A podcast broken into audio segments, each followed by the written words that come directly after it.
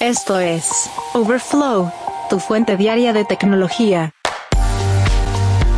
Hola, ¿qué tal? Hoy es lunes 30 de octubre del 2023 y estas son las noticias que debes saber del mundo de la tecnología. Android 14 hará más fácil el uso de passkeys dentro de las aplicaciones. NASA trabaja en alternativas para traer muestras desde Marte y el grupo de los 7 acordará códigos de conducta de inteligencia artificial.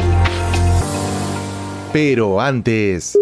Apple no puede importar Apple Watch a Estados Unidos. El pasado 26 de octubre, la Comisión de Comercio Internacional de los Estados Unidos, ITC, emitió una orden de exclusividad limitada y una orden de cese y desistimiento contra Apple, lo que podría impedir que la empresa de tecnología importe sus propios Apple Watch a los Estados Unidos. La ITC encontró que la marca de la manzana violó la sección 337 al importar estos modelos que infringían dos patentes de máximo que cubrían tecnología relacionada con la lectura de niveles de oxígeno en sangre. En enero, la ITC se envió un aviso de determinación inicial final, concluyendo que Apple violó la sección 337 de la ley arancelaria de 1930 al importar y vender en los Estados Unidos Apple Watch con tecnología de oximetría de pulso basada en luz que infringía las reclamaciones 24 y 30 de las patentes estadounidenses número 10.945.648 de máximo. Sin embargo, autoridades judiciales señalaron que Apple no había violado tal sección. En la denuncia de máximo presentada el 29 de junio de 2021, la compañía afirmó que tuvo reuniones por primera vez con Apple en 2013 para integrar la tecnología de la compañía en el Apple Watch y posteriormente comenzó a contratar empleados de máximo, comenzando con el director médico de la empresa. En el otoño del 2020, Apple presentó la serie 6 fabricada en Asia. La venta e importación de los dispositivos infringió en patentes de máximo y también incorporó secretos comerciales de la compañía que las partes estaban litigando por separado de acuerdo con la denuncia. Además, Máximo argumentó que el Apple Watch no dañaría la salud ni el bienestar públicos porque las mediciones de en sangre del dispositivo en realidad no son confiables e incluso han observado que las mediciones fisiológicas inexactas de la serie 6 ponen en peligro la salud pública. Los oxímetros de pulso se hicieron populares durante la pandemia de COVID-19 como una forma de controlar de manera remota los niveles de oxígeno en sangre de los pacientes. Máximo también había lanzado su propio dispositivo portátil, el Máximo W1, que según afirma es el primer dispositivo portátil del mercado que proporciona a los consumidores datos de salud precisos y continuos, incluidos el nivel de oxígeno, el índice de hidratación, el pulso, el corazón y la respiración. Según los informes, un portavoz de Apple mencionó que Máximo ha intentado utilizar erróneamente a la Comisión de Comercio Internacional para ocultar un producto que podría salvar la vida a millones de consumidores estadounidenses mientras deja paso a su propio reloj que copia Apple. Si bien la decisión de hoy no tiene un impacto inmediato en las ventas del reloj, creemos que debería revocarse y continuaremos con nuestros esfuerzos para apelar, mencionó. Por su parte, el director ejecutivo de Máximo, Youkiani, mencionó en un comunicado que el fallo envía un poderoso mensaje de que ni siquiera la empresa más grande del mundo está por encima de la ley.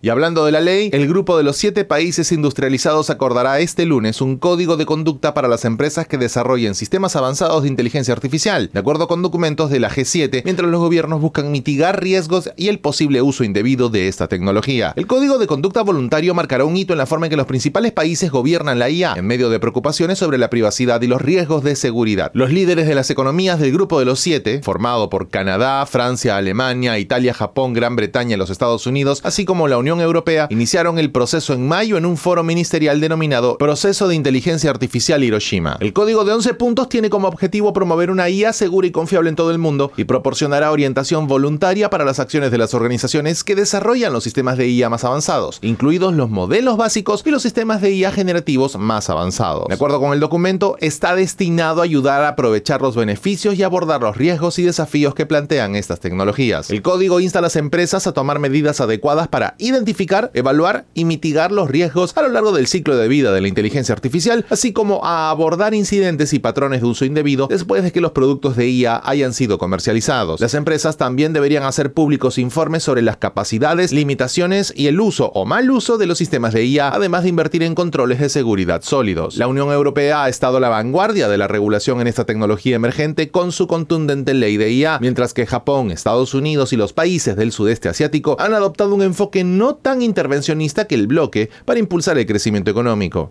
Y el propietario de X, la empresa previamente conocida como Twitter, Elon Musk, reveló nuevos detalles de sus servicios de pago planificados durante una reunión de personal, de acuerdo con información de The Verge. En ella, Musk mencionó que la nueva función cubrirá casi todas las áreas de las finanzas y mencionó ahí, cuando digo pagos, en realidad me refiero a toda la vida financiera de una persona. Si se trata de dinero, estará en nuestra plataforma, dinero o valores o lo que sea. Entonces, no es solo enviarle 20 dólares a mi amigo, digo de que no necesitarás una cuenta bancaria. Aunque Musk sugirió que X cubrirá casi todas las áreas de las finanzas, no mencionó que integrará nuevas funciones de criptomonedas. Sin embargo, la aplicación ya incluye funciones criptográficas como propinas en bitcoins o ether y compatibilidad con imágenes de perfil NFT. Por lo demás, Elon mencionó que la compañía está esperando la aprobación de sus funciones de pago y que este proceso debería completarse en los próximos meses. De acuerdo con datos actuales, la compañía ya ha obtenido licencias en nueve partes de los Estados Unidos. Los ejecutivos sugirieron que las funciones de pago llegarán en 2024 y la directora ejecutiva de X, Linda Yacarino, sugirió que la función se convertirá en una oportunidad completa para ese momento, mientras que Musk mencionó que estaría boquiabierto si no se introduce antes del final del próximo año. De hecho, como parte de la reunión, Elon también mencionó que la empresa está transformando rápidamente lo que alguna vez fue Twitter en una aplicación para todo. Mencionó también que tiene la intención de que X supere a WeChat en China, una aplicación que también incluye pagos y otras funciones junto con su red social, pero que no tiene un equivalente fuera del gigante asiático. El dueño de X también mencionó que ve cifras monstruosas con respecto al uso, incluyendo a 500 millones de publicaciones y 100 mil millones de impresiones por día. También mencionó que espera que los pagos de los creadores aumenten significativamente y aseguró que el número de creadores dentro de la plataforma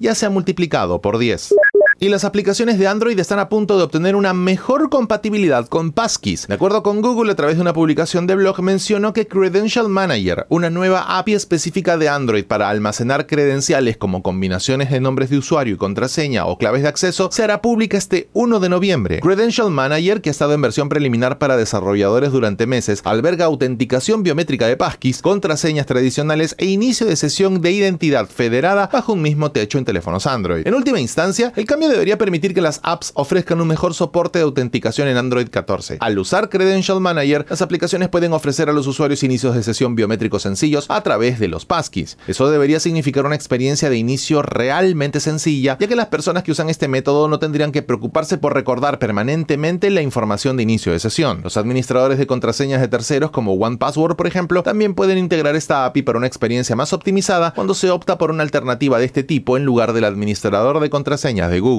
En otra publicación, Google mencionó que está desaprobando varias API de autenticación para que los desarrolladores solo tengan que recurrir a la administración de credenciales y así autenticar a los usuarios. Con suerte, esto debería ser mucho más simple el proceso y por lo tanto hacer que más aplicaciones de terceros puedan utilizarlas, como ya lo vienen haciendo WhatsApp y Uber. Por si no lo sabías, los passkeys pueden reemplazar las contraseñas tradicionales con propios métodos de autenticación en el dispositivo. De esta manera puedes iniciar sesión en Gmail, PayPal o cualquier otro sistema simplemente activando el Face ID en el iPhone el sensor de huellas dactilares en Android o Windows Hello en PC. Esto está basado en tecnología WebAuthn o autenticación web, que genera dos claves diferentes cuando crea una clave de acceso. Una almacenada por el sitio web o servicio donde se encuentra la cuenta y una clave privada almacenada en el dispositivo que se utiliza para verificar la identidad. Ahora, si el passkeys está almacenado en el dispositivo, ¿qué pasa si se rompe o se te pierde? Pues dado que los passkeys funcionan en varios dispositivos, es probable que tengas una copia de seguridad disponible en otro equipo. Muchos servicios que admiten passkey, por ejemplo, también se volverán a autenticar con el número de teléfono dirección de correo electrónico y con una clave de seguridad de hardware si es que tienes una.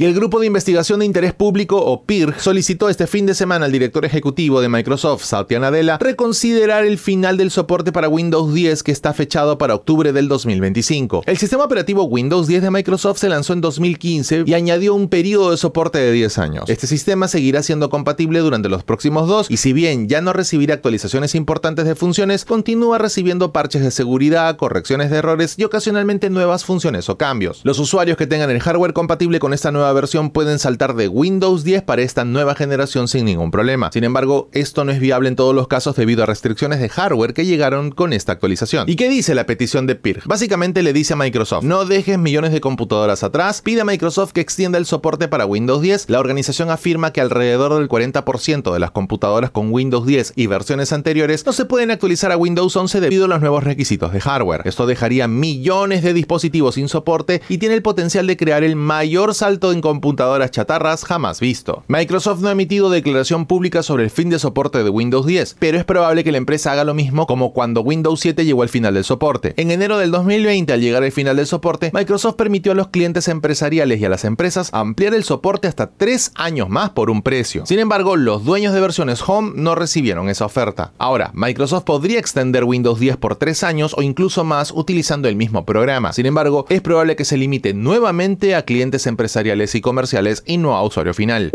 Tras la pausa, ¿cómo trabaja la NASA para recuperar muestras desde Marte? Overflow, tu fuente diaria de tecnología. No sé si lo sabías, pero hay una misión llamada Mars Sample Return y que va a ser extremadamente cara. Y de hecho un informe reciente mencionó que toda la misión era poco realista de acuerdo con el presupuesto y el cronograma planteado. Ahora, el grupo de análisis del programa de exploración de Marte, que comprende cinco subcomités, está buscando otra manera de llevar a cabo la misión que no sea tan irreal.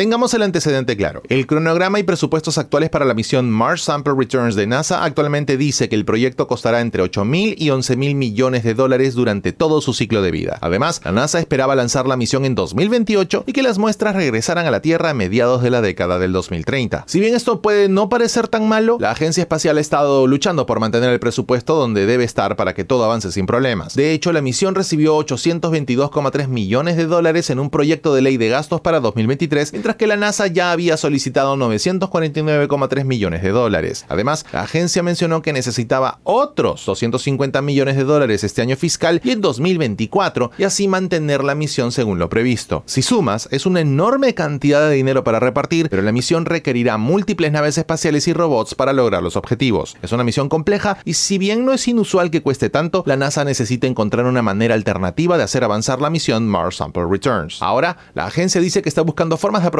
la mayor parte del trabajo que ya ha realizado y al mismo tiempo reducir el costo de todo el proyecto. También quiere intentar aumentar la resiliencia de la misión. No está claro cómo esto sería una alternativa al Mars Sample Return en verdad, pero no olvidemos que es una misión científica importante que finalmente podría enseñarnos más sobre el planeta rojo, la que pondría muestras de este mundo en manos de científicos humanos aquí en la Tierra. El tema está en que llevar a cabo esa misión va a ser una gran apuesta, pero NASA está haciendo todo lo posible para que finalmente suceda. Geek Story. Un día como hoy, en la historia tech. Y un día como hoy, 30 de octubre, pero del año 1945, se puso a la venta en New York la primera pluma estilográfica de bolígrafo. El invento fue desarrollado por Laszlo Biro, un periodista húngaro que buscaba una manera de escribir más fluida y precisa que con las plumas estilográficas tradicionales. La pluma de Biro utilizaba una bola de metal que giraba dentro de un tubo de tinta, lo que permitía que la tinta se aplicara de forma uniforme en el papel. Esta innovación supuso una revolución en la escritura, ya que eran más duraderas, fáciles de usar y menos propensas a derramar tinta. Este bolígrafo de Biro se vendió inicialmente por 12 dólares 50, una cifra considerable en aquella época. Sin embargo, su popularidad creció rápidamente y pronto se convirtió en el método de escritura más popular del mundo. Hoy, los bolígrafos son un elemento cotidiano que se utiliza en todo el mundo. Son herramientas indispensables para estudiantes, profesionales y cualquier persona que necesite escribir. La pregunta es, ¿hace cuánto ya no escribes a mano? Geek Story. Un día como hoy, en la historia tech.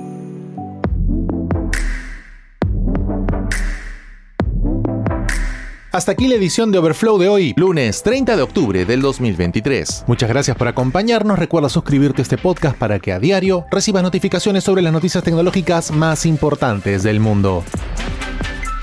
Gracias por escuchar a Overflow. Suscríbete para novedades diarias.